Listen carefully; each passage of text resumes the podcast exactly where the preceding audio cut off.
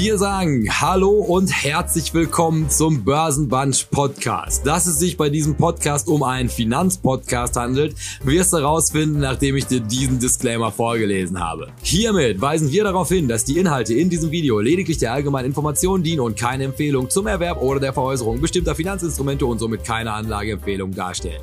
Die Protagonisten, Gäste oder Chat-Teilnehmer können nicht einschätzen, inwiefern die im Video besprochenen Finanzinstrumente ihren Anlagezielen, ihrer Risikobereitschaft und ihrer Verlusttragfähigkeit entsprechen. Wer also auf Basis von Informationen in diesem Podcast individuelle Anlageentscheidungen trifft, trifft diese ausschließlich auf eigene Verantwortung und eigene Gefahr. Was zur Folge hat, dass weder die Protagonisten, Gäste oder Chat-Teilnehmer für Verluste haften, die sie dadurch erleiden, dass die Anlageentscheidung aufgrund von Informationen und Kommentaren in diesem Podcast getroffen haben. Die in diesem Format angesprochenen Finanzinstrumente können unmittelbar und mittelbar von den Protagonisten, Gästen oder Chat-Teilnehmern selbst im Bestand gehalten werden. Hierdurch ergeben sich mögliche Interessenkonflikte, weil diese von altweiligen Resultaten Kursentwicklung profitieren könnten. Wir wünschen Ihnen viel Spaß mit dem nun folgenden Programm. Herzlichst, Ihr Börsenbunch.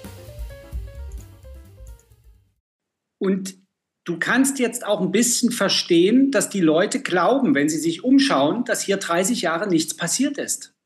Weil das stimmt, es ist relativ wenig passiert. Und der Bäcker hat geschlossen, den es früher gab, und der Fleischer ist auch zu und so weiter. Die Leute denken ja kurz, nicht in Zusammenhängen. Ja? Und da, da kann ich den, denjenigen, der, der hier nicht oben so viel trainiert, naja, ein, ein bisschen Mitleid habe ich da schon und, und, und, und kann das verstehen, dass das dann der sogenannte Wutbürger ist. Ja? Nee, also warte mal. Erstmal fangen wir mal an und sagen mal Hallo und herzlich willkommen bei Börsenband. Wir tauschen uns gerade noch aus über meine Reisen, aber dazu gleich mehr. Ähm, einfach nur, falls Tino nämlich noch ein paar geniale Anlagetipps rund um die Region oder um das untere Ende von Brandenburg war das. ja. Erstmal in den rechtssicheren Raum dass wir uns nicht nachher noch was zu Schulden machen und vom Postanwalt noch verklagt werden. Das hätten die ja gerne. Der Ton ist aber da, ne? Ja. Das ist doch schon mal beruhigend. Ach, guck mal. Und auf diesem hier sieht das dann immer so schön aus, wenn es alles so flüssig läuft. Wenn du dann nachher im Internet guckst, ist es einfach so ein Gehacke. Es ruft sich am Anfang immer ein, ne? So die Übertragung. Das kann ich dir gar nicht sagen. Es ist einfach nur. Ich meine, der Anfang ist oft pixelig und dann merkt er, dass er doch HD bekommt. Ja. ja. Die feine Leitung, nicht so wie in Düsseldorf, ne, Chaos-Verbindung. Beschreie es nicht, aber äh, wenn es heute wieder so schlecht läuft wie beim letzten Mal, dann macht ihr zu zweit weiter. Ja, du kommst so mit dem Handy rein, wie die jungen Leute, Generation Z, Hochformat. Dass die wissen, dass wir auch am Nerv der Zeit arbeiten. Ah, okay, Akkustand 80 Prozent, das könnte reichen. Ach, guck mal. Also, so. Das ist mal ein Arbeitstag, wo man am Ende noch 80 Prozent Akku hat. Ja, ja genau. Man hat, ge man hat gearbeitet und, und, nicht rumgespielt. Ja, gut. Kein, kein Digitalisierungsjob einem Anschein nach. ja, ähm, ja, also vielleicht, also das können wir, also weil das ist vielleicht auch in Kontext kann man das noch schnell erzählen. Also ja, ja. diese ganzen Verzögerungen. Also wieso ist das so ein holpriger Start jetzt ins neue Jahr? Erstmal, also wir kommen von dem Bahnstreik in den Bahnstreik. Jetzt geht es ja morgen wieder los. Ich muss morgen nach Bonn. Heute, heute, heute ist schon seit, seit, seit ja. der, der Nacht sozusagen. Wir, so. wir, wir grüßen alle Menschen, die an Bahnhöfen stehen und jetzt vor lauter Verzweiflung sagen, ich mache mal was Intelligentes und schalte hier ein. Und die noch Akku haben vor allem. Das ist, das ist auf Reisen ja immer die größte Herausforderung. Ja, aber bei WLAN in Bahnhöfen gibt es ja nicht. Ne? Also wozu auch? Ja. ja, wenn der Zug nicht fährt, hast du ja auch. Schrill ist das ein Monster Energy Drink. Ja, äh, weil es ist die Sorte Ultra. Ultra. nur, nur, deshalb habe ich sie gekauft. Natürlich. Aber, aber es schmeckt mir nicht aber auch, dass sie ihr Profil als die junge Person in dieser Übertragung hier also zunehmend weiter schärfen. Letztes Mal mit dem Handy, jetzt mit dem Energy Drink. Also es fehlt nicht mehr viel, bis sie dann noch einen eigenen TikTok-Kanal haben. Unbedingt. Dann, ja, einer muss sich da auch mal drum kümmern. ähm, nee, also auf jeden Fall, also morgen, das wird nämlich noch besser. Ich muss nämlich morgen nach Bonn selbstverständlich. Natürlich. Und die ähm, Leverkusener Brücke wird ja gerade eröffnet, was zu einer Vollsperrung der Autobahn führt, also wo ich jetzt überhaupt nicht mehr weiß, was ich morgen mache. Also es wird bestimmt ein beschissener Tag. Ähm, ja, und dann letzte Woche, da, da, das ist auch der Einstieg hier in diese Folge gewesen, da war ich, habe ich meinen ersten, und das muss man mal mit dazu sagen, meinen ersten wirklichen Ausflug in den Osten gemacht. Also ich war tatsächlich, also jetzt abgesehen von Dresden und Berlin, was ja jetzt nicht so wirklich repräsentative Städte sind dafür, wobei Berlin kannst du ja nicht mehr zählen, aber naja, ich war in Ostberlin. Das war hier Warschauer Brücke und so. Aber ich glaube auch das Ganze. Ja, nee, das kannst du nicht zählen. Nein, nein. Das, das, ist schon, das ist schön Szene, Viertel Friedrichshain und so. Das ist nett. Ne? Gute, gute Zeit, nee. Und dann, ja. ich glaube, Dresden kannst du auch nicht zählen. Also, das ist ja auch eine sehr kosmopolitische Stadt. Aber ich war auf jeden Fall, ich war am ganz unteren Ende von Brandenburg und habe da einen Vortrag gehalten. und ja, ja, aber ist, also für, muss man auch mal jetzt, ich bin jetzt, was bin ich jetzt, 36 Jahre, äh, bin ich, 37, ich bin 37 Jahre geworden letztes Jahr. Und äh, das war das erste Mal, dass ich tatsächlich ähm, diesen Teil von Deutschland erkundet habe. Deshalb grüße ich nochmal meine neuen Freunde in Lauchhammer, war großartig da. Aber muss man auch mit dazu sagen, ist also, wenn du hier aus NRW kommst, ein Schock, wie viel besser das da aussieht als bei mir hier in der Ecke. so, und äh, ja, und das ist also, wieso es dann letzte Woche nicht funktioniert hat. Und dann die Woche drauf, das kann ich auch schon mal direkt ankündigen, mit bin ich dann muss ich nochmal nach Oldenburg. Also ich starte super chaotisch in dieses Jahr. Und das jetzt also die große Ab Abbitte an die Ultras, wieso das hier alles so schwierig nach 24 reinkommt. Aber daran sollte es nicht scheitern, weil wir haben großartig, weil das ist nämlich auch mal schön, am 24.01. machen wir nämlich jetzt unseren Jahresrückblick fürs letzte Jahr. aber ja, das haben wir aber lange nicht mehr gemacht. Nee, und das ist also quasi, also wie die Zeit überhaupt, weil also ich hatte ja auch erst gedacht, so, also man hätte wir ja auch irgendwie zwischen den Jahren noch zwischenbringen können, aber also, dass man ja zunehmend irgendwie drüber nachdenkt, also das, wenn mir jetzt irgendwie das Internet schon wieder so anfängt, so, ja, und wie jetzt das neue Jahr und was alles passieren wird und wie sich jetzt die Kapitalmärkte entwickeln, wo man sich denkt, ja, aber eigentlich so diese ganzen Baustellen aus dem letzten Jahr, nichts ist davon geklärt. Und deshalb glaube ich, dass wir die Sendung sind, die die Verantwortung trägt, jetzt nochmal einen Blick zurückzuwerfen, zu gucken, was gab es da alles in 23 und vom da aus vielleicht mal so eine kleine Schleife nach vorne zu drehen. Denn den besten Blick auf die Zukunft bekommt man ja immer noch, indem man halt das Lineal der Vergangenheit drauflegt. Und das ist, was wir machen, weil wir eine clevere Sendung sind. So. Also, das ist schon mal groß angekündigt, was hier gleich passieren wird. Und ähm, dann kann Herr Strelo noch mal sagen, wie der Kanal zu bedienen ist. Dann machen wir aktuelle Themen und dann bekommt ihr einen richtig großartigen Jahresrückblick. Da sind wir ja gespannt. Genau. Ähm, wer das letzte Jahr verpasst hat, äh, kann das in werden wir dann sehen, wie viele Stunden nachholen. Äh, ansonsten freuen wir uns natürlich für jeden, der den Weg hierhin in irgendeiner Form und Art und Weise gefunden hat. Und der darf natürlich gerne zum Abonnenten werden und zukünftig auch inklusive der Glocke daran erinnert werden, wann wir online gehen, ne? weil die große Donnerstagsserie ist auf jeden Fall gerissen mit dem heutigen Mittwoch. Äh, man weiß es einfach nicht und deshalb muss man unbedingt mit Glocke abonnieren. Entspannter vielleicht im Podcast, weil die Veröffentlichungstermine sind dann doch etwas zu zuverlässiger zu planen. Ähm, aber auch da freuen wir uns über die obligatorischen Fünf-Sterne-Bewertungen und gerne natürlich auch mit äh, Text versehen auf Plattformen eurer Wahl. Genau. Und ähm, im Live-Chat kann man mitmachen, wenn man den Kanal abonniert hat. Drunter kommentieren kann jeder. Und äh, wir grüßen die Ultras, die wieder zugegen sind hier. Also insofern, äh, wir sind nicht ganz alleine. Das ist schön. Äh, äh, ich grüße noch äh, unsere russischsprachigen Freunde, ähm, äh, äh, weil ich, ich muss kognitives Training, äh, habe ich mir vorgenommen fürs neue Jahr. Strastwujie, daragie Trusia, Menyasa Tino, nein, Menyasa Fürst Mischkin, Yashiwuf Dresdenier. So, Jay, komm mal bitte näher ans, ans Kamerateil. Ja, Teil ja. Dostojewski auf der Brust. So. auf der Brust. Ja. Und, und das Verlagshaus Gallimard auf dem Rücken. gut, gut ausgestattet für die Freibad-Saison. Und jetzt die Frage an dich, mein Lieber. Hast du verstanden, was ich gesagt habe? Äh, wahrscheinlich, dass du unsere Freunde in Russland grüßt und ähm, nicht schlecht. Daragie Trusia sind liebe Freunde. Dann will ich sagen, hast du wahrscheinlich dich selber vorgestellt als Fürst ja. Mischke? Minja Sabut, ich heiße. Und dann hört mein Russisch auch schon wieder auf. Das, äh Yashivu heißt ich wohne oder ich lebe. Yashivu Dresden. So. So. Und jetzt gucken wir mal, was der Strelo für eine Fremdsprache Ja, bitte. Äh, Latein oder Altgriechisch schlage ich vor. Weder das eine noch das andere. Als Kind äh, während, wegen meines Nachnamens durchaus äh, im Kalten Krieg auch immer den Russen zugeordnet worden. Natürlich. Äh, traumatisiert durch meine Englischlehrerin.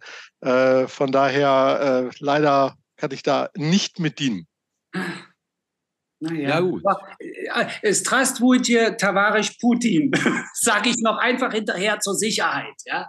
Äh, Genosse Putin, Putin ist schuld. so, ja. Putin. Nein, wir grüßen ihn mal. Ne? Er kann ja auch nichts dafür. Er, er geht äh, ins kalte Wasser, habe ich bei Instagram gesehen. Lässt sich bei Instagram im Eisbad filmen. Ja, und der guckt Börsenband TV an diesem langen Konferenztisch am anderen Ende. Na, natürlich. Auf, auf einem 13 Zoll Laptop-Bildschirm. ja, schreibt uns schlechte Kommentare. Ist der eine Daumen nach unten, den wir manchmal bekommen. Ne? ja, oh, das ist ein harter Kritiker. Ja. Aber er ma macht seinen Job ja auch nicht so gut. Vor dem Hintergrund äh, ist es ein Geben und ein Nehmen. Na? So. Ja, sonst das was Jay, bringst du noch irgendwas auf Englisch oder? Ja, also mal, aber Englisch, aber ich könnte dir ähm, Bienvenidos a todos. Somos están um, el TV de Börsenbunch. Uh, mi nombre es Jacob Brice y um, por esta noche uh, tenemos un programa muy especial. Es un um, gran espectáculo de Ah, Kapitalmarkt wollte ich mir merken, weil es doch so wie ein so wichtiger Teil meines Lebens ist. Bestimmt ganz einfach, oder? Mercado ja. Capitalismo. ja, also, also Bol, Bolz heißt auf jeden Fall die Börse und dann aber quasi Kapitalmarkt ist nochmal so ein, weil das Tolle am Spanischen ist ja, dass die, die Spanier lassen wirklich, also nicht ein Anglizismus zu. Also es gibt nicht ein Wort, was im Spanischen nicht übersetzt wurde. Und da gibt es so ganz spektakuläre, also wo man also irgendwie, also sowas wie, wie, wie Kindergarten, was wirklich auf der ganzen Welt adaptiert wurde, was der Spanier aber nicht zugelassen hat. Und es gibt also wirklich für jedes Wort, was man sich vorstellen kann, immer eine spanische Übersetzung. Und ähm, deshalb kommt das so manchmal zu so ganz wilden Wort-Neuschöpfungen im Spanischen. Aber ja, das könnte ich noch dazu beitragen. Ja, hast du ja damit getan. Ne? Ja, also, tief, tief beeindruckt. Freuen wir uns über die spanischen Zuschauer. Ne? So, beste Grüße. Ähm, ja, weil sonst würde ich sagen, was habt ihr denn an aktuellen Themen mitgebracht? Ach. Ja, nix, gar nichts passiert. Start ins Jahr. Nicht, also ich, ich habe natürlich wie immer einen Buchtipp.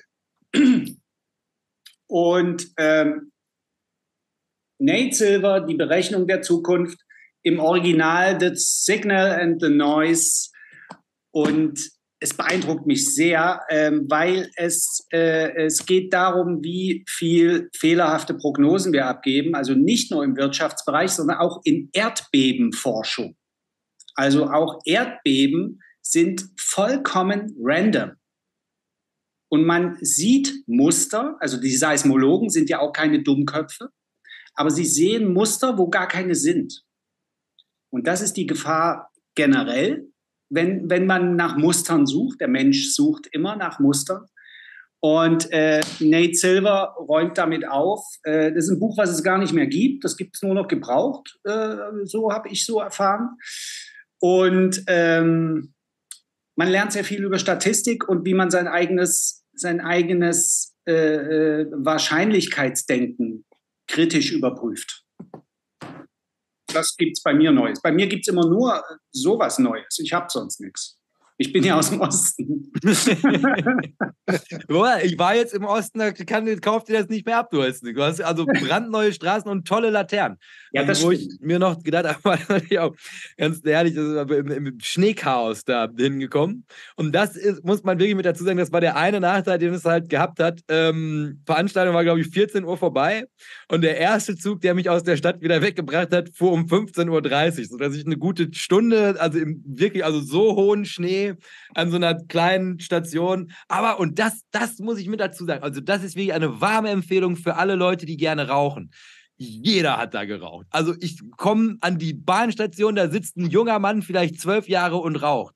Und dann kommen, während ich da stehe, zwei Personen. Das Erste, was sie machen, als sie sich da hingestellt haben, direkt eine Kippe angesteckt. Und mit allen Leuten, mit denen ich mich da getroffen habe, alle haben geraucht. Also ganz herrlich. Also habe ich mich richtig heimisch gefühlt. Hast du Steuerbanderolen auf den Packungen erkennen können? Wahrscheinlich nur auf meiner. Äh, ja, denn die tschechische und polnische Grenze, ne, die sind mhm. ja nicht weit. Aber dazu kommt noch, dass das möglicherweise auch einfach eine, eine, Gewohn eine Gewohnheit ist, weil dort in dieser Gegend, Lauchhammer und Bitterfeld, das waren zu DDR-Zeiten gefürchtete Ausdrücke. Das waren keine Städte, das waren Drohungen, weil dort standen riesengroße Chemiewerke, Kombinate hießen die zu DDR-Zeiten, also heute würde man sagen, ein Konzern. Also das waren, das waren Flächen mit 10, 12.000 Menschen, die dort gearbeitet haben. Und äh, das wurde ja komplett ohne Umweltauflagen produziert. Ja, ich habe das ja schon ein paar Mal erzählt, dass die Elbe zu DDR-Zeiten geblubbert hat. Da gab es äh, Blasen, das war ein Whirlpool. Ja, und Schaum war auf der Elbe, weil die, die Tschechei, die hat Zellulose haben die hergestellt und die ganzen Abwasser wurden ungefiltert einfach in die Elbe gelassen. Das muss man übrigens mal, man, man schimpft immer auf, auf, auf die Bundesregierung, egal wer da nun gerade sitzt und, und alles vergessen hat. Ähm, aber der Umweltschutz in der DDR hat sowas von funktioniert. Und das muss ja Milliarden gekostet haben. Ich will es gar nicht wissen, aber jetzt gehen Leute in der Elbe baden. Ja, ja.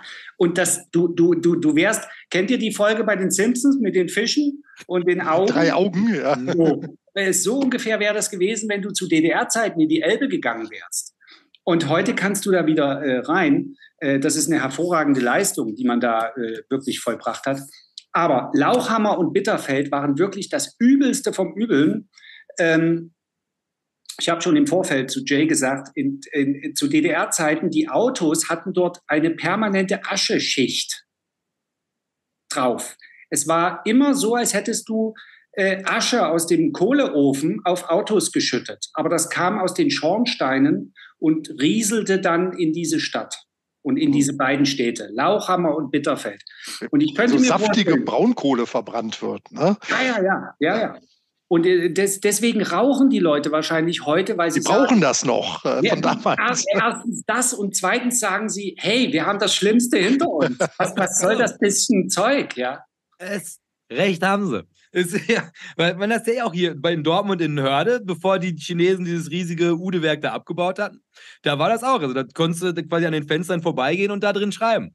Also auf, auf schwarz. Und das war, also wenn wir da, weil meine Eltern hatten so Kollegen in Berghofen, da musstest du einmal durch Hörde fahren. Und da sahst du aus der Ferne schon oben die Fackeln. Und wenn du da also durch Hörde durchgefahren bist, konntest du nachher auch das Auto einmal komplett wischen und den Lappen danach wegwerfen. Also ist schon einen weiten Weg gegangen. Aber, ne, also, aber sowas sieht man alles nicht. Ne? Also jetzt wird wieder hier geschimpft, was alles nicht funktioniert. Aber ich sag mal, allein die Tatsache, dass ich so guten Gewissens rauchen kann und wahrscheinlich trotzdem noch irgendwie bis 70 durchhalte, konträr zu, ich würde rauchen, während diese Stahlwerke hier noch stehen und wahrscheinlich nur bis 40 kommen würde. So, so sieht's aus. Und das wären nur noch drei Jahre, mein Lieber. Ja. ja. Ja. Müssen wir dann alles rausholen. Das große Ziel, noch 2000 Abonnenten zu holen, bis ich mit 40 versterbe. ja. Ne, weil sonst, ähm, weil der Strelo hat, glaube ich, tatsächlich noch mal was zu berichten. Da habe ich heute gesehen, der ist da was Großem auf der Spur. Ich, ich habe äh, selber Statistik betrieben halt. Äh, weil, weil, hast auch so, so liebevoll dich noch von aller Verantwortung freigesprochen. Da merkst du, dass du Teil dieser Sendung bist. Disclaimer überall. Nee, mir war das irgendwie ähm, aufgefallen, aus, aus eigenem Leid äh, sozusagen. Ähm, es gibt ja so eine, eine neue äh, Kreditkarte für, für Leute, die irgendwie äh, was hier haben wollen. Und das, ich bin auf Platz 500.322. Ähm, und es fiel mir irgendwie auf, dass ganz viele Leute ihren, ihren Wartelistenrang für diese äh, Kreditkarte halt ähm, ja, gepostet haben. Und dann habe ich mir irgendwie so gedacht gehabt, irgendwie sind die Zahlen nicht gleich verteilt. Dann habe ich dann äh, heute Mittag ein, ein kurzes äh, Excel quasi runtergetippelt mit zwei Fenstern und habe mir 200 äh, Statusmeldungen, äh, auf welcher Wartenlistenrang man stehen würde, angeschaut und abgetippt, um dann festzustellen, ähm, dass irgendwie 60 Prozent dieser, die das gepostet haben, sind in den ersten 100.000 Warteplätzen und der Rest verteilt sich irgendwie dann und in dem äh, Zeitraum oder Spanne äh, Warteplatz 200.000 bis 400.000 habe ich einen gehabt nur. Na, also äh, war ein bisschen, bisschen seltsam verteilt, äh, ist aber tatsächlich auch siebenstellig. Also es gibt Leute, die haben äh, die Millionen vorne im Rang. Ähm, wie lange es genau dauert, dass man dann begehrte Karte dann auch tatsächlich im Anmeldeprozess sich dann aussuchen und bestellen kann. Das habe ich noch nicht rausgekriegt, aber es gibt schon welche, die im Umlauf sind. Es gibt schon Leute, die bestellt haben und ab da soll es noch mal drei Wochen dauern. Aber mir fiel das irgendwie so auf und ähm, ja, mein Bauchgefühl hat mich nicht getrübt, dass es äh, nicht gleichmäßig verteilt ist. Dafür kann es diverse Gründe natürlich geben. Statistische Fehler äh, der Methode äh, würde ich mir sofort anlasten. ähm, und vielleicht ist es auch, dass in einzelnen Ländern irgendwie die Ränge anders vergeben worden sind oder ähnliches. Aber es fiel irgendwie auf. Ähm, also die, die 2000 auf der Demonstration für finanzielle Freiheit rausgegebenen Gratis-Mirror-Karten, äh, die, die scheinen davon nicht betroffen zu sein. Aber äh, ja, fand, fand ich irgendwie ganz lustig und dachte mir, den Spaß äh, mache ich jetzt statt Mittagspause. Es ist aber keine, keine neue Partei, die da gegründet wird. Und das sind die Mitgliedsanträge. Nee, nee das, äh, das nicht. Noch nicht. Noch nicht. Äh, Wobei, wenn er, wer eine Republik im Namen trägt, könnte natürlich genau dazu auch berufen sein. Äh, mal schauen, was da noch kommt. Nein, nein, nein, nein. Es geht da nur um, um äh, das, die Erweiterung des Produktportfolios eines großen Neobrokers, ähm, der dann jetzt zum Cashkonto auch noch die Kreditkarte liefert. Weil er eine Lizenz jetzt endlich hat. Weil er die Vollbanklizenz hat und weil das kann einfach. Ja, weil das kann. Ja, ja, nee, die haben, die haben damals das Onboarding auch über so eine Warteliste gemacht. Aber ich glaube, da war ich auf Rang 60.000 oder sowas. Das hat jetzt irgendwie den Faktor 10. Ja, ganz interessant, auf jeden Fall. Sag mal, äh, erinnere ich mich richtig, dass Sino äh, dahinter steckt? Steckt immer noch, äh, steckt T äh, viel stärker dahinter. Also Sino ja, ja. war ähm, mit dem Ingo Hillen als äh, Chef und auch seiner, der wesentliche Anteile an der Firma hält, äh, war der größte Geldgeber in der Frühphase. Die sind ja, ja. tatsächlich aus so einer Start-up-Garage der Commerzbank, wo sie zuerst drin waren, quasi ohne Deal raus verabschiedet worden. Ja. Äh, also der eine oder andere hat diese Opportunity nicht genutzt. Das Pitch-Deck war wahrscheinlich nicht so überzeugend gewesen. Aber ähm, dann ist äh, tatsächlich äh, Sino da eingestiegen und die haben in der ersten Phase auch die Geschäftsführer mhm. gestellt. Ähm, das ist halt bei Bankinstituten nicht ganz so trivial, dass da jeder äh, was betreiben darf. Also die alte Lizenz vor fünf Jahren gestartet. Das war eine Lizenz einer Wertpapierhandelsbank. Und jetzt hat man seit letzten Dezember die Vollbanklizenz, dass man also auch klassisches Bankgeschäft, ähm, Einlagen, Kredite, Pipapo auch machen kann. Ähm, und, und die haben tatsächlich da unheimlich äh, Starthilfe gegeben, auch personell, auch mit Know-how Mhm. und äh, haben diesen Anteil, der Anteil an Trade Republic war dann viel mehr wert als das operative Geschäft der Sino AG, äh, die ja so Heavy Trader Lösungen, äh, High-End Brokerage heißt es bei denen, betreiben. Und das hat man per Sonderausschüttung oh Gott, 2021, glaube ich, schon rausgekegelt, mhm. äh, weil in den nächsten Finanzierungsrunden, die da gemacht worden sind, da sind ja große Investoren mit Peter Thiel und Sequoia und sonstiges eingestiegen, die mussten ja auch äh, irgendwie Anteile bekommen. Also das war alles mit Kapitalerhöhungen natürlich geschehen, aber nichtsdestotrotz ähm, ist dann die Verwässerung halt eingetreten. Und Sino hat immer noch einen Anteil, oh, ich weiß aber nicht wie viel, ich glaube zwei, drei, vier Prozent allerhöchstens. Ähm, ich glaube eher so, so, so, so zwei oder drei. Mhm. Na, ich, ich war nämlich einer der ganz frühen Kunden bei Sino. Und ähm, Deswegen habe ich, das habe ich jetzt gefunden bei Aufräumarbeiten, einen, einen Silber, äh, ähm, Silber-Dingsbums bekommen. Und das war, ja, weil ich ein guter Kunde war, war ich bei Sino wohlgelitten und habe das dann bekommen. Ah, ich dachte, das ist 100 Tage ohne Verlust getradet nee, bei den Anonymen. So, so ein Sino-Ding. Und das liegt jetzt hier immer so bei meinen Talismännern. Ja, ah, sehr schön. Ja, wenn das globale Währungssystem zusammenbricht, dann kriegst du aber lachst du mit den Silbermünzen. Ja, so sieht's aus. Wo stehen wir denn mit der Unze? 23 Dollar oder so, ne? Also pass mal auf. Ja, ja weil Silber, Silberpreis verfolge ich ja nicht so. Ich bin ja, habe ja eher mein Auge auf den Goldpreis. Der war stabil. Also ist wirklich, also ja. angenehm eingependelt. Aber wie so, so vieles irgendwie momentan in so einer Einpendelstimmung eigentlich ist. ja. Bis auf Magnificent Sevens, die halt irgendwie alles, ja. alles tragen gerade. Bei, bei Twitter mache ich ja nun fast nichts mehr und, und, und lese auch weniger und ähm, einfach so der geistigen Gesundheit wegen. Und ähm, aber unser Freund Sven Henrich, Jay, ne? Den, dem folgst du ja auch, der North Trader. Ja. Ähm, der hat heute äh, was gemacht. Der ist ja, macht sich ja auch eigentlich immer lustig über das aktuelle Geschehen und sagte higher for longer. Und damit meint er den Nasdaq, der einfach jetzt oben steht, for longer. Ja, higher ja. for longer. Also, ja, alles auf Rekordhoch, ne? Ja, total. In den USA. Das ja. ist sensationell. Ja. Wo, wo, wobei man eben, Statistik wieder, ähm, wenn man die sieben großen Konzerne rausrechnet, dann hätte der S&P nur 6 Prozent äh, letztes Jahr gemacht, der S&P oder der Nasdaq, ich weiß es jetzt nicht. Auf jeden Fall, der, der, der Anteil ist so brutal hoch, dass das eben ja so eine, so eine auf der Kipplinie steht, ja. Ja, das sind diese Magnificent Seven, ne? das war ja auch so ein geflügelter ah, Begriff. Ja. Das haut unheimlich rein. Ich glaube, Nasdaq war 54 Prozent im Plus letztes Jahr. ähm, das ist, ist schon ordentlich da.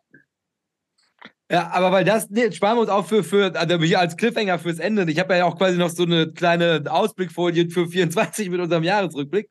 Weil was mir jetzt gerade einfällt, wo Herr Strelo das sagt, ist, was sagt ihr denn zum Börsenunwort des Jahres? Das haben wir hier noch überhaupt nicht besprochen. Das ist nämlich in der Zwischenzeit. Und hier, ähm, letzte Woche Dienstag, ne?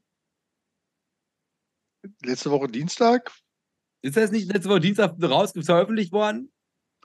Äh, am, am, weißt am, du überhaupt, was das Börsenunwort des Jahres ist, Tino? Jetzt, wo du Social Media nicht mehr. Äh, äh, äh ja, äh, Ultra, Ultra äh, ja. Diversifikation. Ja, ja. Genau, ja, das, das, das mit dem Ultra. Ja, ja, ja genau, genau, genau. ja. ja. Nee, aber am 15., am Montag, ähm, war es veröffentlicht worden. Ja, okay. nah genug dran. Ja. Ja, bist du zufrieden? Ähm, ja, ja, Eigentlich schon, weil es war ein hochdemokratischer Akt. Ähm, ich hatte uh. relativ, relativ fest äh, mit der Aktienrente gerechnet gehabt. Mhm. Ähm, und die war auch bei der Expertenumfrage vorne. Ähm, aber die Publikumsumfrage hat es dann irgendwie doch Vielleicht war das zu verkopft mit der Aktienrente oder nicht, nicht unwortig genug. Ähm, hat die Ultradiversifikation auf jeden Fall nach vorne geschafft und äh, das wurde dann entsprechend neutralisiert, diese beiden Umfragen, also weil unterschiedliche Teilnehmerzahlen natürlich waren und trotzdem war dann im Scoring äh, ganz knapp ähm, Ultradiversifikation vorne. Und insofern, das äh, Volk hat gesprochen und das ist jetzt das Börsen Börsenunwort. Ja, ich glaube, mit, mit Aktienrente hätten wir mehr Media-Bass irgendwie bekommen. Ne, weil so Politik-Bashing geht ja ganz gut eigentlich. ähm, ja. Aber da, das, war, das war jetzt auch so viele so, ach so, äh, ne, nie gehört. Ne? Ähm, ja, so, so ist es manchmal. Aber nee, äh, bin ganz zufrieden und reiht sich natürlich jetzt in diese lange, lange Liste von Börsenunwörtern ein. War mein zehntes, also auch kleines Jubiläum hier und das insgesamt 23. Und was sind denn die Folgeplätze gewesen überhaupt? Die Aktienrente auf jeden Fall auf zwei. Ähm, und dann muss mein Kleinhirn schon wieder nachgucken, aber wir haben das ja alles irgendwie gespeichert. Transparent ähm, nachgehalten die, auf einer Serviette. Die Kleinanlegerstrategie war auf fünf, das kann ich dir noch sagen. Und das Soft Landing war auf drei und das Bankenbeben auf vier. Weil ich hatte ja eigentlich mir erhofft, dass es das Soft Landing wird. Also, weil das ist ja, also in dem Kontext also, wir kennen da ja meine Position zu, aber das, also ich war auch, tatsächlich, muss ich dazu sagen, also ein bisschen, also verwundert. Also hätte ich jetzt nicht mit, also das ausgerechnet Ultradiversifikation, weil also das habt ihr ja auch hier bei uns in der Sendung gemerkt, da mussten wir schon echt um die Ecke denken, wie das halt irgendwie reinpasste. Und er hat ja auch, der, der Herr Dümmel hat ja auch dann nochmal, ähm, da also quasi auf diesen Punkt, ne, also quasi über, über Diversifikation hingewiesen. Aber ähm, da habe ich mir noch gedacht, also, huch, was, was die Leute für Begeisterung finden. Aber das hast du dann vom Publikumsvoting. Ja, aber, aber äh, Soft Landing war auch so ein bei den Experten deutlich höher gerankt als im breiten Publikum. Hm. Wir, wir bewegen uns halt alle in irgendwelchen Blasen. Ja. Und ähm, muss man zwischendurch mal rausgucken, was, was denn bei den anderen Leuten so gerade angesagt ist äh, kann ganz hilfreich sein, den, den Schirm da zu öffnen.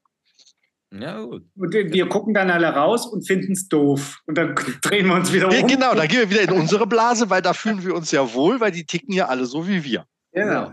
Ach, wie schön ist das doch. Schieben die Schuld auf die Politik, die nichts auf die Reihe bekommt. ja. Gut, weil sonst hätte ich gesagt, Herr Strelo, werfen Sie doch nochmal einen schnellen Blick in den Chat und dann kriegt er mal den absoluten Jahresrückblick subjektiv und aus der Blase gesprochen. Ah, sehr gut. Also, Willi ist ausgeschlafen, hier der Erste im Chat gewesen und natürlich ein Stammzuschauer dabei. Frohes Neues, liebe Ultras, kam hier auch nochmal. Genau, ist ja erst das zweite Mal, dass wir hier live gehen. Äh, genau, ich habe Probleme damit, überhaupt zu wissen, welcher Tag ist. Da nützt die Glocke auch nichts. äh, ja, doch, äh, wenn die Glocke bimmelt, ist immer ein guter Tag auf jeden Fall. Jawohl. Ähm, äh, Frage, gucken wir, mal, die irgendwie reinnehmen können. Was sind denn heute die Gründe für die Rallye im DAX? Ich glaube, es ist VW, äh, die es antreibt. SAP, SAP. Und SAP mit jetzt, SAP. Ja, und ich glaube, man kratzt jetzt schon an der 200 Milliarden Euro Bewertung. Ähm, das, der, der DAX wird ja im Regelwerk angepasst dass der größte Wert nicht mehr gekappt wird bei 10, sondern zukünftig bei 15 Prozent. Und äh, Linde war da das Beispiel für, äh, die sind deshalb weggegangen, äh, nicht nur vielleicht, ähm, weil sie dort halt quasi gelitten haben im DAX. Und das wollte man natürlich nicht wieder erleiden. Und deshalb hat man es jetzt für SAP quasi und für alle, die danach noch kommen und große Milliardenbewertungen haben, hat man es angepasst gehabt. Und das, das greift jetzt tatsächlich. Ne? Weil wäre ja blöd, ähm, wenn die Leute irgendwie Bestände verkaufen müssten, nur weil das Unternehmen äh, wächst. Ne? Also ja. kann es ja nicht so sein. Also insofern SAP auf jeden Fall auch mit plus 5 Prozent und das ist der größte Wert. Und dann hebt es natürlich den ganzen Index ähm, auf jeden Fall auch ganz, ganz äh, ordentlich. Was haben wir denn hier noch so? Da, da vielleicht noch die News, weil dann haben wir das auch fertig ist, dass SAP hat angekündigt, jetzt auch eine AI-First-Company zu sein. Und das Ganze aber, weil es nur wie, wie in Deutschland gesprochen ist, aber es wird aber kein Arbeitsplatz verloren gehen, aber ab hier wird alles AI. Ja, das ist schön. Super. Ja, ja also, ich, also AI hätte auch unsere ausländischen Intros quasi wahrscheinlich sprechen können. Das habe ich auch schon gesehen gehabt, fand ich total irre. Also, mit, mit Synchronisierung der Lippen. Lippen. Synchron in fremden Sprachen, ja. äh, sensationell, weil der Hanseat hatte, äh, ob der Fremdsprachigkeit gesagt, äh, gleich mal am Weltempfänger drehen, äh, ob ich ja heute richtig bin. Also äh, ja, wir, wir senden auf Mittelwelle. Äh, Aber das ist Fall. schön, dass der Hanseat dieses Wort Weltempfänger noch verwendet. Oh, das, das, das geht mir ja runter wie Öl. Ja. Weltempfänger. Toll. Und das ja. ist dann ein anderes Wort für Radio, oder? Ja, ja, also der, das ist ein Radio mit, mit, mit, mit verschiedenen Frequenzen, wo du weltweit Radio hören konntest. Und das war der Weltempfänger. Genau, also, also die Mittelwellen äh, werden halt tatsächlich über die Erdkrümmung und die Stratosphäre reflektiert. Ähm, ich hatte mal äh, Amateurfunk-Projektwoche äh, oh. gemacht. ähm, und damit kannst du tatsächlich, also du brauchst keine direkte äh, Sichtverbindung im Funk, sondern kannst über die Erdkrümmung hinweg tatsächlich dein Signal äh, da streuen. Deshalb für den Weltempfänger ganz, ganz wichtig, äh, nicht nur auf UKW, Ultrakurzwelle, äh, sondern eben Mittelwelle muss man halt drauf haben. Und die Leute sagen, man würde hier nichts lernen. Das ist also unglaublich, diese Sendung. Wo, wenn nicht bei Börsenbunch TV, ja. wird man noch wirklich vorbereitet aufs Leben. Und wir, ja. wir, haben so einen scheiß Spotify-Kanal eingerichtet. Da sollten wir senden. Das, da ist unsere Zielgruppe. auf Mittelwelle, auf jeden Fall.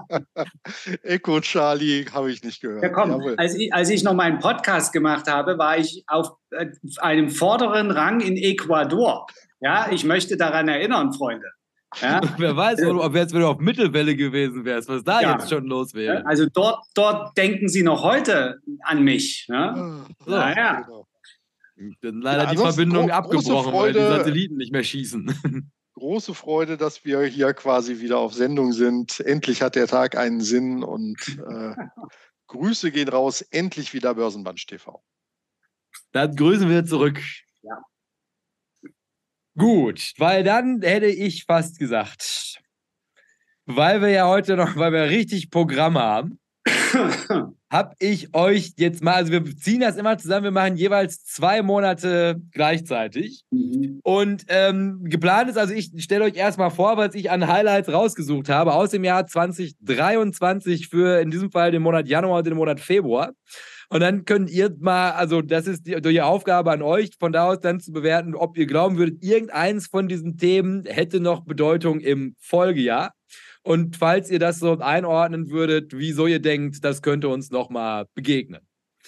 Und dann fange ich erstmal an mit, also im Januar, war das erste Highlight, was uns dieses Jahr so in die Kasse gespült hat. Ich weiß nicht, ob ihr euch noch daran erinnert, aber da war ein ganz Riesenthema, dass die Schuldenobergrenze in den USA mal wieder gerissen wurde.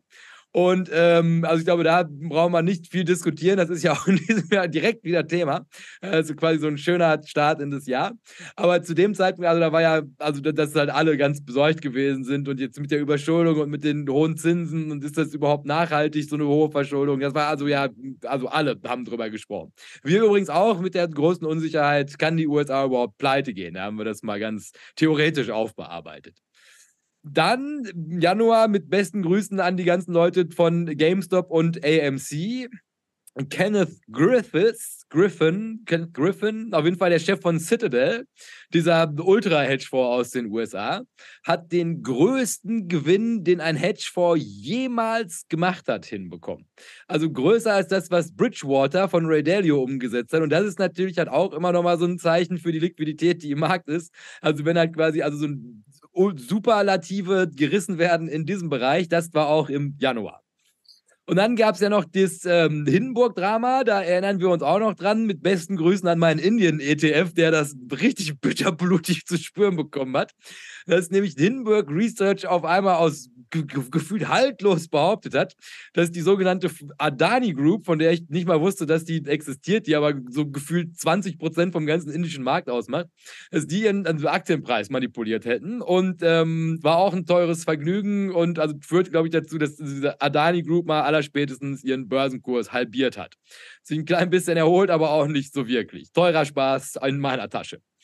So, dann im Februar habe ich noch äh, Trafigura, sind haben dann gesagt, dass ein jemand, der sich Pratik Gupta nennt, das war so ein Intermediär aus ähm, Indien, der aber auch in England seine Geschäfte macht, der hat den Nickel im Wert von 577 Millionen verkauft. Und dann, als man diese Container aufgemacht hat, war da einfach so Müll drin. Also auch nochmal eine ganz spektakuläre Wendung. Der Ereignisse und mir auch in guter Erinnerung geblieben und im Februar war. Und da merkt man also, wie, wie schnell, also wie wenig oder wie viel passieren kann in einem Jahr. Und Im Februar hat ChatGPT die erste ähm, Bezahlversion veröffentlicht. Und das war quasi, wo dieser AI-Hype richtig losgegangen ist. Also, dass man da dann irgendwie merkt, äh, oh, mit diesem künstlichen Intelligenzzeug lässt sich Geld verdienen und wenn es nur so ein Bezahlmodell ist. Und das war halt quasi der erste Proof of Concept, da ist Cash drin. Das war, wie wir letztes Jahr ins Jahr gestartet sind. Erinnert ihr euch noch an irgendwas oder kommt euch das bei, bei mir auch vieles so durch diese Recherche, wo ich mir. Also, also vier von fünf äh, habe ich, hab ich noch sehr präsent gehabt. Dieses Nickel-Ding äh, nicht mehr, klang es aber auf jeden Fall nach so einem Klassik Klassiker im Fraud-Bereich. Einfach was anderes in die Verpackung tun. Und äh, so läuft das, das ganze äh, Amazon-Bescheißgeschäft, wenn, wenn da irgendwelche Backsteine statt Laptops als Retoure zurückkommen, weil die ja eh vernichtet werden oder so. Äh, warum soll das nicht woanders auch funktionieren? Ich, ich konnte mich an, an wenig erinnern, aber an Kenny G. Das war nämlich ein Musiker und ich dachte, der wäre schon tot. ich wusste nicht, dass aber der. Ist, ist der schon, nein, der ist doch noch nicht tot, oder? Nein, das war ein Meinst du, meinst du nicht Ali G? Nein, Kenny G. Der spielt okay. Saxophon. Ja, das mit diesen langen Haaren, so ganz Ja, genau, genau, genau. Bin ich meine Haare offen, aber ein bisschen dünner als ich und dann mit so langen Haaren und mit so. Saxophon. So sieht's aus, ne? Kenny G. Der macht so Musik äh, für die späteren Stunden. Ja. Ganz, ja. Wenn du bei Tinos in der Piano-Bar bist. Genau. In Düsseldorf, ja. äh, nee, an, äh, ansonsten kannte ich die Hälfte nicht äh, von den Themen. Und das oh, zeigt. Oh, das, das, das, lässt aber an deinem Gedächtnis zweifeln, weil ich glaube, wir haben sie tatsächlich alle behandelt. Ehrlich? Ja, dann siehst du, aber dann habe ich einen guten Filter, weil das ist offenbar etwas, was, was weg kann, was weggeschafft werden kann. Und die Schuldenobergrenze, das weiß ich noch. Darüber haben wir ja natürlich viel gemacht und das ist ja auch immer mal wieder äh, Thema.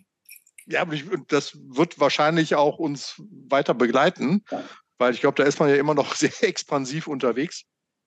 Also wird ja nicht so richtig äh, zurückgebaut. Ähm, mhm. Da hören wir noch was von. Wobei, das ist ja dann so in so Präsidentschaftswahljahren, wir sind ja so im Superwahljahr ähm, drin, dann hört man sowas natürlich dann auch nicht so gerne. Ne? Also, ja. also die Statistik, Saisonalität sagt halt für die zweite Jahreshälfte eigentlich nur noch steigende Kurse voraus. Wir sind relativ früher jetzt im Wahlkampf oder zumindest in der äh, parteiinternen Vorauswahl schon unterwegs. Das äh, hätten die US-Medien wohl gerne länger ausgeschlachtet. Also wenn jetzt der, der, äh, die, die einzige Gegenkandidatin da auch noch die Segel streichen sollte, dann wird es langweilig und das ist nie gut. Ähm, also für Medien auf jeden Fall nicht. Und da äh, müssen wir mal gucken, was da passiert. Aber so im, im zweiten Halbjahr drehen die Märkte klassischerweise ganz groß auf. Ja, und deswegen wird das Thema Schulden äh, erstmal keine Rolle spielen, obwohl es eine Rolle spielen müsste. Und wer jetzt zum Beispiel auch sich mal ganz profan fragt, wieso steigen denn gerade die Kurse? Ja, nicht unbedingt, weil die Unternehmen so tolle Gewinne melden. Ja, die meisten. Also denken wir nur an 3M äh, gestern oder so. ähm, ja. Netflix heute war stark, ne, keine Frage. Also, aber in, in, tendenziell nicht so dolle. Nee, weil einfach Liquidität da ist. Es ist eben nicht das passiert, was passieren sollte, dass Liquidität rausgeht aus dem Markt. Es ist Liquidität da. Und die wird auch jetzt erstmal, da, da wird nichts geändert, weil äh, der Wähler soll guter Stimmung sein. Ne, ist ja auch nachvollziehbar. Also ich meine, ich habe ja auch noch mal reingeballert, weil ich mir einfach denke, ja komm, bis zum Wahlkampf muss es ja gut gehen. Per Definition können die sich ja überhaupt nicht erlauben. Und ähm, es werden wahrscheinlich einfach viele, so wie ich, die halt einfach wirklich sagen, ja. okay, das Ding brennt brutal, aber mir doch egal, also solange das halt irgendwie bis zum Wahlkampf durchhält und also meine, es ist ja mit jedem Tag, wo es halt weiter steigt, steigt es weiter und da muss man halt einfach nur, darf, man darf nicht der Letzte sein, der den Sack hält. Aber ähm, also so, so ein bisschen diese Welle surfen, glaube ich, da sind viele. Und das ist ja auch viele von der Liquidität, die halt am Rand steht. Und das ist halt natürlich hier nur, da muss man halt besonders vorsichtig jetzt sein, ist, weil das ist jetzt richtig Game of Chicken. Also da sind wahrscheinlich viele Leute, die mit genau diesem Gedanken drin sind. Und da geht es dann natürlich auch schnell, wenn es geht. Und ähm, drückt mir die Daumen, man, muss es einfach absichern, aber ich kann an der Stelle auch sagen, ohne ins Detail zu gehen, meine Cashquote war noch nie so niedrig wie jetzt. Und das will was heißen, ja. Ja, ich, ich, bin auch unverhofft äh, jetzt sozusagen auf der Gewinnerseite, äh, was das größte börsennotierte Unternehmen angeht. Also es gab ja quasi den Wechsel von Microsoft äh, an die Spitze und Apple auf Rang 2. Das hatten wir sehr, sehr, sehr lange nicht mehr gehabt. Ja. Ähm, ist die Frage, ob das natürlich jetzt, äh, also die Abstände sind noch minimal, das kann alles auf Tagesbasis äh, wieder anders aussehen, aber ähm, es zeigt, und ich hatte jetzt letztens noch mal was gesehen gehabt, was war vor 25 Jahren die größten börsennotierten Unternehmen. Ähm, und das war eine ganz, ganz komplett andere Welt. Okay, 25 Jahre ist auch wirklich lange her, aber äh, irgendwann fängt es ja nun mal an. Ne? Und wen es halt richtig letztes Jahr nach oben gespielt hat, und dann kommt wieder dieser AI-Trend halt hinzu, ist Nvidia. Ne? Das ist ja, irre, wie sich das Unternehmen schon immer irgendwie ordentliche Zahlen geliefert und, und sicherlich eine, äh, eine, tolle Company auch. Aber wie sich das von der Marktkapitalisierung in die Top Ten halt reingespielt hat, äh, das war dann schon etwas überraschend. Äh, und das zeigt ja immer wieder nur, dass diese Indizes oder Global-ETFs eben diesen Automatismus mitbringen, ja. die Gewinner immer mit dabei zu haben, auch wenn du nicht weißt, wer der Gewinner nämlich ist. Ja. Äh, es schrieb jemand, also wie gesagt, bei Twitter kommt ja auch meistens nur noch Mist, aber äh, äh, man findet dann doch mal, ne, das, das blinde Huhn findet äh, etwas, aber man, man sollte Zeit und, und, und Nutzen in Relation setzen. Ähm, aber da schrieb jemand etwas Schlaues, der ETF auf einen Index, auf einen klassischen Index, ist quasi eine Momentumstrategie. Ja. Im Sinne von, dass Loser rausfliegen und die Gewinner bleiben drin. Stimmt. Ja. Ja, und vor allen Dingen weil wegen über die Gewichtung halt. Ne? Genau, also, genau, genau. weil das ist ja jetzt wie vorhin gesagt, so beim S&P 500 oder beim Nasdaq halt noch extremer, dass die wenigen riesengroßen Top-Werte den ganzen Index bewegen. Ja. Ähm, ja. kommt natürlich genau daher und dann, dann ist man halt dabei. Ähm, ja, ist auch, ist auch eigentlich ein ganz schöner Effekt und man, wir wissen es ja auch, dass es einfach die bessere Strategie ist. Wobei ich auf Jahressicht im letzten Jahr äh, gar, nicht, gar nicht klagen darf, tatsächlich. Äh, das war äh, sehr ordentlich. So, weil ich hätte nämlich noch einen, den ich hier gerne ins Rennen werfen möchte, nämlich mit dem Adani und mit Trafigura. Weil was ich nämlich, glaube ich, denke, was spannend wird im kommenden Jahr, ist die Tatsache, dass das überhaupt passieren konnte. Also das sagt viel über den Markt. Also das ist halt quasi grundsätzlich, also wir ganz naiv, ich vorne mit dabei, Geld nach Indien gegeben haben, weil wir gedacht haben, Mensch, Zukunftsland und die machen damit, was die wollen. Bei relativ wenig Kontrollmechanismen. Das gleiche gilt für Trafigura. Also wenn du es schaffst, und das ist eine halbe Milliarde, mehr als eine halbe Milliarde Euro, Nickel zu verkaufen und dann sind da Backsteine drin, das sagt viel über halt quasi, also diese, also wirklich, also diese, dieses Rehhafte, was natürlich halt jederzeit aus allen Richtungen kommen kann. Also man muss, glaube ich, dieses Jahr auf der Hut sein, weil halt quasi die, die Schäden, die wir angerichtet, die das günstige Geld angerichtet haben, also Klopf auf Holz, dass die sich nicht irgendwo, wo es wirklich schlimm ist, verstecken. Tesla zum Beispiel. Aber ähm, das sind natürlich halt Dinge, die musst du auf dem Schirm haben. Also du musst jetzt dieses Jahr ist halt, glaube ich, einfach Augen zu und durch und es wird schon alles gut. Also ich glaube, das hat uns Ada Dani wie auch Jeffy Gura gelernt. Also es ist, könnte wirklich unter der Haube diverse Marder noch sein und die Kabel gerade durchkauen. Und ich glaube, das ist hier was, was man mit in dieses Jahr nehmen kann. Also da nicht irgendwie das kann ja gar nicht sein, das, so weit kommt es ja noch. Ja, also das, du, in diesem Jahr darfst du dich nicht darüber beschweren, dass irgendwas wirklich Abgefucktes passiert, weil in 23 haben sie dir schon gezeigt und wir haben es dir jetzt gerade nochmal gesagt, es sind jetzt schon richtig abgefuckte Dinge passiert und es kann theoretisch noch viel, viel mehr da draußen sein. Das ist die Message hier. Äh, Jay, als wir damals angefangen haben mit dem Vorläufer dieser Sendung, da haben wir uns ja über Bücher kennengelernt. Und da haben wir natürlich sehr schnell festgestellt, dass wir ein Buch ganz besonders mögen und das ist Club der Diebe. Und die Dinge wiederholen sich immer. Und immer wenn du denkst, ja, das kann heute gar nicht passieren, weil die sind ja alle so ausgeschlafen und die haben ja gelernt aus den Fehlern. Ja, natürlich, die Fehler aus der Vergangenheit oder die Manipulationen und die Betrü Betrügereien, die werden sich eins zu eins nicht wiederholen. Aber neue Geschichten werden wieder entstehen und werden passieren. Das, also es wird nie die perfekte Regulierung geben. Es wird immer so sein, dass man irgendwann Dinge aufdeckt, so wie jetzt diesen Container statt Nickel, äh, dann eben irgendwelcher Aluschrott drin oder, oder Backsteine. Das wird immer passieren. Und ähm, das heißt auch, dass man immer, immer, immer, wenn etwas zu schön klingt, um wahr zu sein, dann ist es scheiße. Ja. Und man hier, also erstmal natürlich äh, günstiges Geld macht Unsinn mit schönen Grüßen an Matthias Schmidt. Aber muss man hier noch mit dazu sagen, ist also, weil, also das, das Pikante an der Trafigura-Geschichte ist ja, das endet ja nicht bei diesem Container, sondern quasi momentan ist das halt an einem Punkt, wo halt quasi der Typ, der den Container verkauft hat, sagt, Trafigura hätte ihn angewiesen, ihn diesen Container mit nichts zu verkaufen, damit sie halt quasi die Assets auf ihren Büchern um diese halbe Million steigern können. Sie würden das Nickel besitzen, um ihre Kreditlinie zu erweitern, um größere Geschäfte zu hebeln. Also das wäre also sehr systemisch, wenn diese Story stimmen würde würde und macht die natürlich also noch um einiges, also um einige Magnituden schlimmer. Also mal, mal gucken, was draus wird. Ja, nochmal ganz kurz zu, zu dem Indien-Ding. Ne, das ist ja tatsächlich im letzten Jahr permanent kam das ja irgendwie Ne, das ist der Markt, bei dem du dabei sein musst. Da musst du jetzt investieren. Ne, die haben bei der Bevölkerungszahl China überrundet. Die Volkswirtschaft ist viel gesünder, breiter aufgestellt, jünger, leistungsstärker und so weiter eine Story äh, mag ja immer gut klingen, aber wenn sie nicht in den Beweis tatsächlich kommt, dass es so ist, dann ist es halt irgendwie blöd. Und das ist wie mit den Emerging Markets. Ähm, äh, es gab eine Periode, in der die Emerging Markets China getrieben wahnsinnig outperformt haben. Ja. Diesmal vorbei. Ja. Vielleicht kommt sie wieder, was weiß denn ich, ja? Aber es ist kein Automatismus. Und bloß weil eine Story irgendwie sich gut anhört und alle der Argumentation folgen können, heißt es noch lange nicht, dass der Markt auch genau in diese Richtung läuft.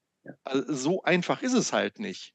Und deshalb ähm, manchmal, und das mag den einen oder anderen ja überraschen, mich auf jeden Fall, dass die alte Welt, die alte Industrielandschaft also jetzt nicht technologisch, weil da ist halt viel mit Microchips und Co. gewesen. Die haben halt, sind immer noch für eine Überraschung gut. Also die sind noch nicht abgehangen äh, von den jungen, neuen Märkten, sondern können immer noch beweisen, dass diese Geschäftsmodelle äh, immenses Wachstum haben. Und das ist atemberaubend, um was für Dimensionen dort. Eine einzige Nachricht, ne, wenn, wenn SAP um 5% äh, wächst, dann ist es auch ein richtig, richtig fetter ähm, Betrag von einer Milliarde.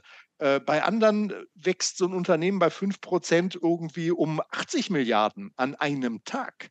Das sind so, Volkswirtschaften. An einem Tag. Und das nur aufgrund einer Meldung. Bei SAP stehen zwei Buchstaben A und I. Ja? Und schon gehen wir 5% höher. Die. Zahlen waren auch okay, aber die, die, Zahlen sind, es ist die Story. Und wer lang genug dabei ist, der weiß ja zum Beispiel auch noch Emerging Markets, ja, äh, gerade äh, äh gesagt. Die hießen vorher die Tigerstaaten. Ja, ja Ende der 90er. Ja. Es ist alles schon mal da gewesen. Und äh, das, das, das Interessante ist, dass Leute, die jetzt vor ein paar Jahren eingestiegen sind und denken, sie wüssten es, die, die noch länger dabei sind, es ist alles schon da gewesen. Nur die, das Etikett ändert sich. Aber es ist immer der gleiche äh, Mechanismus. Es wird ein, ein, ein, ein Thema gefunden. Es werden Journalisten getroffen im Borchards in Berlin. Ja, ähm, oder, oder in Davos, mach's ruhig internationaler. Oder in Davos, ja. Ne? Also die fahren dann direkt, die fahren von Borchardt, fahren die nach, nach Schönefeld und dann fliegen die rüber. Und äh, so, und da wird, Mensch, und da kannst du mal, und ja, da rufe ich mal den an. Oder, es läuft doch so. Es läuft so, wie es im normalen Leben läuft. So läuft es auch auf diesen Ebenen. Das sind doch auch nur Leute, die früh auf Toilette gehen. Hey, das ist, das ist nichts anderes. Und es sind immer die Stories und es geht immer um den Verkauf einer, einer Illusion und einer, einer zukünftigen Fantasie. Ob das dann so eintritt, darum kümmern sich diese Strippenzieher nicht. Das ist auch nicht deren Job. Die machen ihren Job ja gut, weil wir glauben diese Stories ja regelmäßig. Das sind die Tigerstaaten, Staaten, das ist BRIC. Ja? BRICS, genau. Ne? Ja. BRIC, Brasilien, Russland, Indien und ja. China. Äh, es hat immer irgendein Etikett und dann wird ein Preis dran geklatscht, der heißt Discount und dann wird gekauft. Ja. Ja, also das ist, das ist, nur das, also die Summen werden größer, wo ja. wir wieder bei Punkt 1 und der Steuernobergrenze wären. So, Freunde, aber ich hätte gesagt, wir machen nochmal noch, zwei Monate vor der Podcast-Pause Und dann würde ich aber fast schon orakeln, dass wir den Ausblick aufs nächste Jahr, den verschieben wir wahrscheinlich. Ja, oder wir machen jetzt, wir machen die Stoppuhr, das hatten wir ja auch schon mal, und zack, zack. Also wir haben es wir ja nicht, also ich finde es so auch angenehm. Also ist ja quasi, also weil das lebt von den Anekdoten. Das ist, fällt mir zunehmend auf hier. Und äh, wir haben auch ein ganzes Jahr vor uns. Am Anfang des Jahres ist man ja immer noch optimistisch. So, Freunde, weil ich hätte euch äh, im März was mitgebracht. Und zwar, da müsstet ihr euch aber hoffentlich noch dran erinnern, weil da war ja richtig was los. Also zum März, da weiß ich noch hier, als wir die Global Money Week gemacht haben und gefühlt hinter mir, während ich da mit den jungen Leuten über das Geld gesprochen habe, brach die Welt zusammen. Nämlich da war diese große Bankrun-Panik. Also ich glaube, da die Adresse dazu war der All-In-Podcast, also diese ganzen Venture-Kapital-Leute, die am laufenden Band die Leute aufgepeitscht haben und den Staat dazu zwingen wollten, diese ganzen Banken zu retten, weil da natürlich das Geld von ihren ganzen Startup-Investments lagen und da lag eigentlich der Hase auch schon im Pfeffer. Also hier Silvergate, ähm, das war ja so eine, glaube ich, exklusive Kryptobank. Ich glaube, Signature Bank hatte, glaube ich, auch richtig Exposure zu Krypto und die Silicon Valley Bank, da erinnern wir uns ja an die 400 Millionen, die Roku, der Liebling von Casey Woods, einfach auf dem Giro rumflogen. Und die sind einer nach dem anderen zusammengeklappt, nämlich einfach aufgrund von etwas ganz Simplen, was man, glaube ich, im ersten Jahr der Bankenlehre sagte, der Strelo mal lernte, nämlich Fristenkongruenz. Und zwar die Tatsache, dass er also theoretisch die Summen, die bei dir eingelagert sind, auch auszahlen können müsstest. Haben die aber halt nicht gemacht, indem sie die ganze Kohle in Staatsanleihen gehämmert haben, die brutal im Wert gefallen sind aufgrund von den steigenden Zinsen. Dann kam es halt zu der großen Frage, seid ihr überhaupt liquide? Die Antwort war nein und dann sind die alle kollabiert. Und das gekrönt wurde das Ganze, als jeder, der feine Europäer, die alten Wirtschaften, von denen Herr Strelo gerade sprach, die es immer noch können, haben wir ja hier auf dem alten Kontinent gesessen und uns herrlich ins Fäustchen gelacht. Ach, der Amerikaner, der ist auch zu doof, viel zu risikofreudig, der weiß überhaupt nicht, wie solides Bankgeschäft funktioniert. Und äh, ich glaube, es sind zwei Wochen vergangen und dann kam es nach Europa und hat selbstverständlich das schwächste Glied in der Kette getroffen. Und da ging dann die Credit Suisse pleite. Die ähm, in so einer Nacht- und Nebelaktion übers Wochenende, das weiß ich noch, da glaube ich, am Sonntagabend kam dann dazu, also die ersten Meldungen raus. Montag wurde es dann komplett verkündet, dass die UBS freundlicherweise Hochzeit in der Hölle, würde man hier wahrscheinlich sagen, die Credit Suisse übernehmen musste. Mit schönen Grüßen an den Schweizer Nationalrat. Das hat bestimmt keinen Spaß gemacht. Das war der März, also ganz, also wahnsinniger Monat, wenn man so drüber nachdenkt. Dann im April, da hätte ich noch, ähm, da geht es quasi weiter, nämlich die sogenannte First Republic Bank, äh, die ist dann auch noch untergegangen. Und da habe ich dann nochmal so eine Schlagzeile aus dem Internet gefunden, nämlich diese drei Banken, die da Anfang ähm, des Jahres da kollabiert sind. Also, also Silvergate zählt nicht dazu. Silicon Valley, Signature und First Republic. Die hatten ein, also gleich großes Volumen wie 25 Banken, die in 2008 pleite gegangen sind. Also mit nur drei Banken haben wir so viel Geld verloren wie quasi mit der kompletten Finanzkrise in 2008. Und der resiliente Wirtschaft nach Paul, auch das führt jetzt nicht zwingend dazu, dass wir alle vor die Hunde gegangen sind. Außer natürlich die Schweiz. Traurige Grüße. ja, das war auf jeden Fall der, die, die Idee hinter dem Börsenunwortkandidaten Bankenbeben, weil ja genau dieser befürchtete Dominoeffekt äh, so gehypt worden ist. Das könnte jetzt äh, ne, 2.0 Finanzkrise sein und die Vergleiche waren ja auch extremst naheliegend. Ähm, es ist am Ende anders gekommen. Die Dimension war eine andere und das, das müsste einem ja Angst machen, ne, weil das halt im Vergleich zu 2008 ganz andere Summen waren. Aber da sind wir bei diesem Wachstum der Bilanzen, der Notenbankbilanzen, der Bankbilanzen und ähnlichem, das ganze geliehene, äh, recht luftige Geld, was mittlerweile da im Umlauf ist, ist halt einfach nochmal eine andere Größenordnung und doch äh, ja, hat es nicht äh, zum, zum, zur Kettenreaktion gereicht. Ob das Glück war oder besonders cleveres Taktieren der Notenbanken, die ja da mit entsprechenden Programmen, das hatten wir ja hier auch drin, ne, dass man die, die Anleihen dann irgendwie trotz äh, rapidem Wertverfall zum Nennwert dann irgendwie auch hat hinterlegen können. Das war ein cleverer Schachzug. Ne? War sehr clever, also ein, ein Rettungsmechanismus, der wird vorbereitet gewesen sein, gehe ich mal davon aus.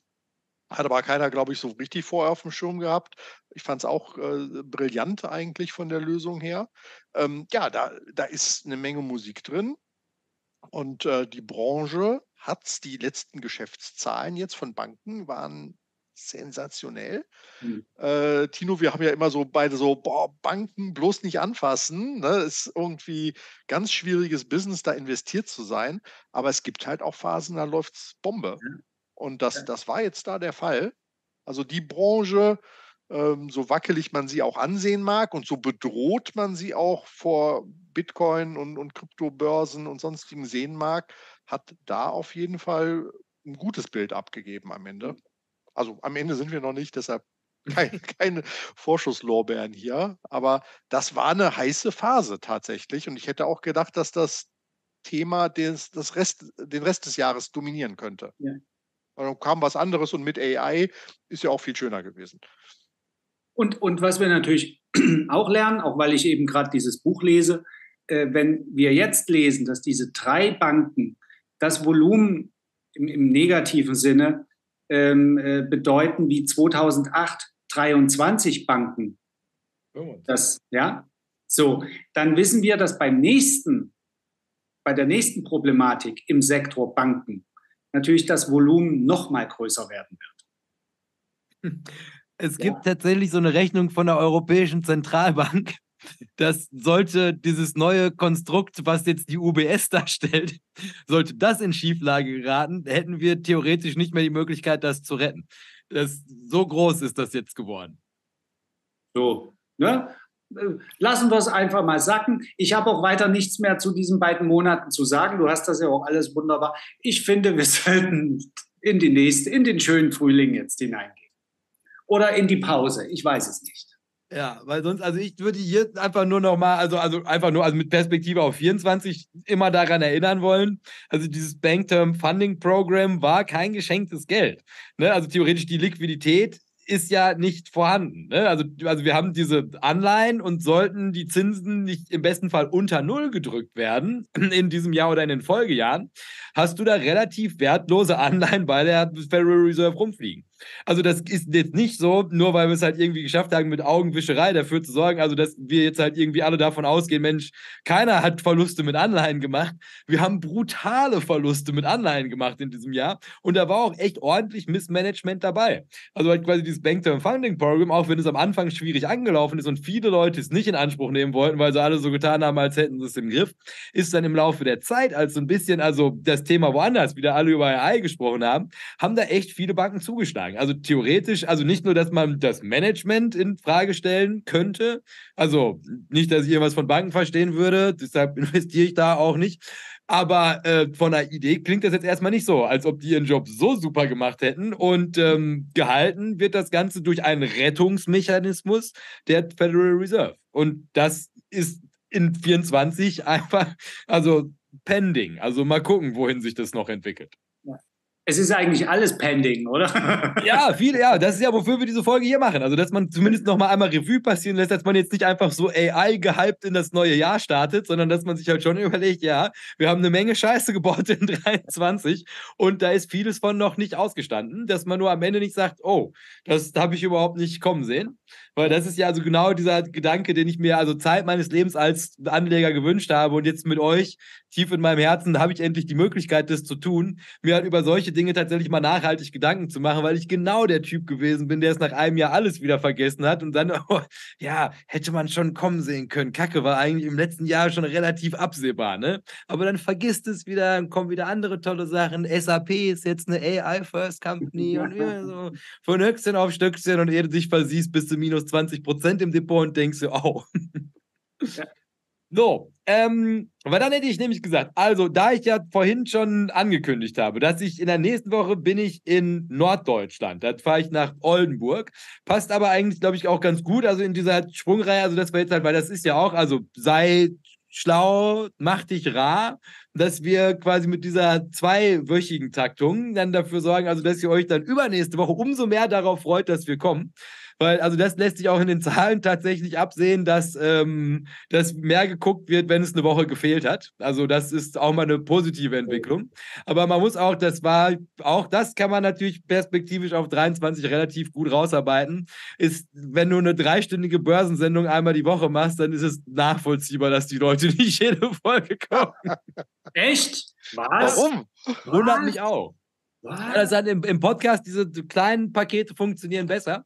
Aber auch da, also der Podcast dann hier, also nochmal Grüße an den Podcast und also quasi es gibt jetzt ähm, am Freitag gibt es die, den ersten Teil von dieser Sendung hier und dann quasi die Woche drauf wieder auf den Freitag gibt es dann den zweiten Teil. Und dann übertragen wir quasi, wenn ich aus Oldenburg zurück bin, machen wir wieder und dann läuft das jetzt alles so wie bei anderen Leuten auch. Also wir professionalisieren und ein bisschen mehr Zeit zum Lesen, dass wir hier auch jedes Mal cleverer in die Sendung kommen. Und wer mega neugierig ist im Podcast, der muss dann halt bei YouTube reingucken. Und kann noch mal ein Abo dalassen. Das ist ja auch mal was. auch da haben wir ja schon resigniert. Deshalb, also ich glaube, mit 1300, das ist, womit wir alt werden. Aber 1310 wäre für 2024 vielleicht ein realisierbares Ziel. Jahresziel. Und, und, aber man muss es in Relation sehen. Ich äh, habe das ja schon mal erwähnt. Wir stellen uns mal vor, wir wären in Düsseldorf. Der Herr Strelo öffnet das Tor diese gekieste Hofeinfahrt, ja, oben stehen dann so die Autos und diese Freitreppe. 1300 Leute, die musst du erstmal unterkriegen auf dem Gelände. Ja, das ist nicht so leicht. Äh, diese Zelte, die, die Bediensteten, die mit den Tabletts rumlaufen. Die, die Dixie-Häuschen dafür, ne? Dixie-Häuschen, denn die können ja nicht nur bei dir äh, hin. Ja? Also das wäre ja noch. Also äh, 1300 finde ich ist okay. Also ich würde sagen, nein, gar keine Abos mehr, gar nichts mehr machen. Lasst es so, wie es ist. Wir bleiben schön unter uns und dann passt das. Hauptsache es sind die richtigen. Ne? Ja, ja, so sieht's aus. Qualität vor Quantität. Gute Freunde. Und ich setze sogar noch einen drauf, Tino, das haben wir letzte Woche, da hat der Strelo das hier mal dargestellt. Da haben wir uns die Aktionärszahlen angeguckt. Also quasi, also äh, Voranleger, die für uns ja hier also nicht wirklich das Kernpublikum sind. Aktive. Leute, aktive Fondsanleger oder, oder was meinst du? Aktiv wie auch passiv, aber die halt quasi okay. nicht mit Einzelaktien rumspielen. Dann halt ah, quasi okay. die Schnittmenge Einzelaktien und Fonds und dann halt quasi die, die nur Einzelaktien machen, die wir dann als unsere Zielgruppe identifiziert haben. Und das sind tatsächlich so wenige in diesem Land, dass wir halt mit unseren 1300 Abonnenten ein Promille, 0,1 Prozent der Anlegerschaft haben diesen Kanal abonniert. Ja. Also ist, man, man, muss es statistisch nur aufbereiten, ja. Und, und ich sage euch eins, mit ein Promille, da kriegst du einen Lappen weggenommen. ja, ist das so? So, das ist eine relativ hohe Zahl. Entschuldigung. Nee. Ja.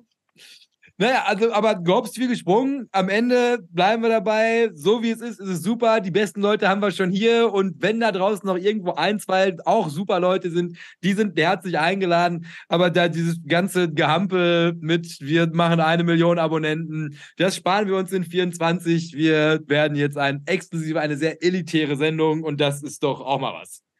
Gut. Eine dann, Manufaktur. Genau. Ja, so. ah, ah. Und dann steht auf jeder Sendung gemacht mit Liebe. Ja, ja der, Hand, der Hand gemacht in der Schweiz. So, Ja, nee, weil dann würde ich nämlich sagen, verabschieden wir uns jetzt erstmal vom Podcast und hören uns dann ähm, quasi, nee, wenn ihr das hört, nächste Woche Freitag wieder. Da freuen wir uns auch schon drauf in eurer Börsenmanufaktur und äh, vor dem Hintergrund genießt das Wochenende, genießt den Bahnstreik, gibt ja nichts Besseres. und ähm, ja, kann man ja mittlerweile auch feiern. Und äh, ja, dann bis zum nächsten Mal und äh, beste Grüße. Und dann auch abschließend noch ein Hinweis aus dem Off, nämlich äh, basierend auf, wie man vielleicht hier schon gemerkt hat, einem holprigen Start ins neue Jahr, ähm, kommt die nächste Folge gar nicht am Montag klassisch um 6 Uhr früh, wie man es gewohnt ist, sondern ist gestundet auf nächsten Freitag. Sprich, also quasi, es ist jetzt in einer Woche Taktung von Freitag auf Freitag und bevor wir dann halt irgendwie mal gucken, wie wir den Betrieb weiter strukturieren. In dem Sinne, danke fürs Zuhören und bis nächste Woche, euer Börsenmansch.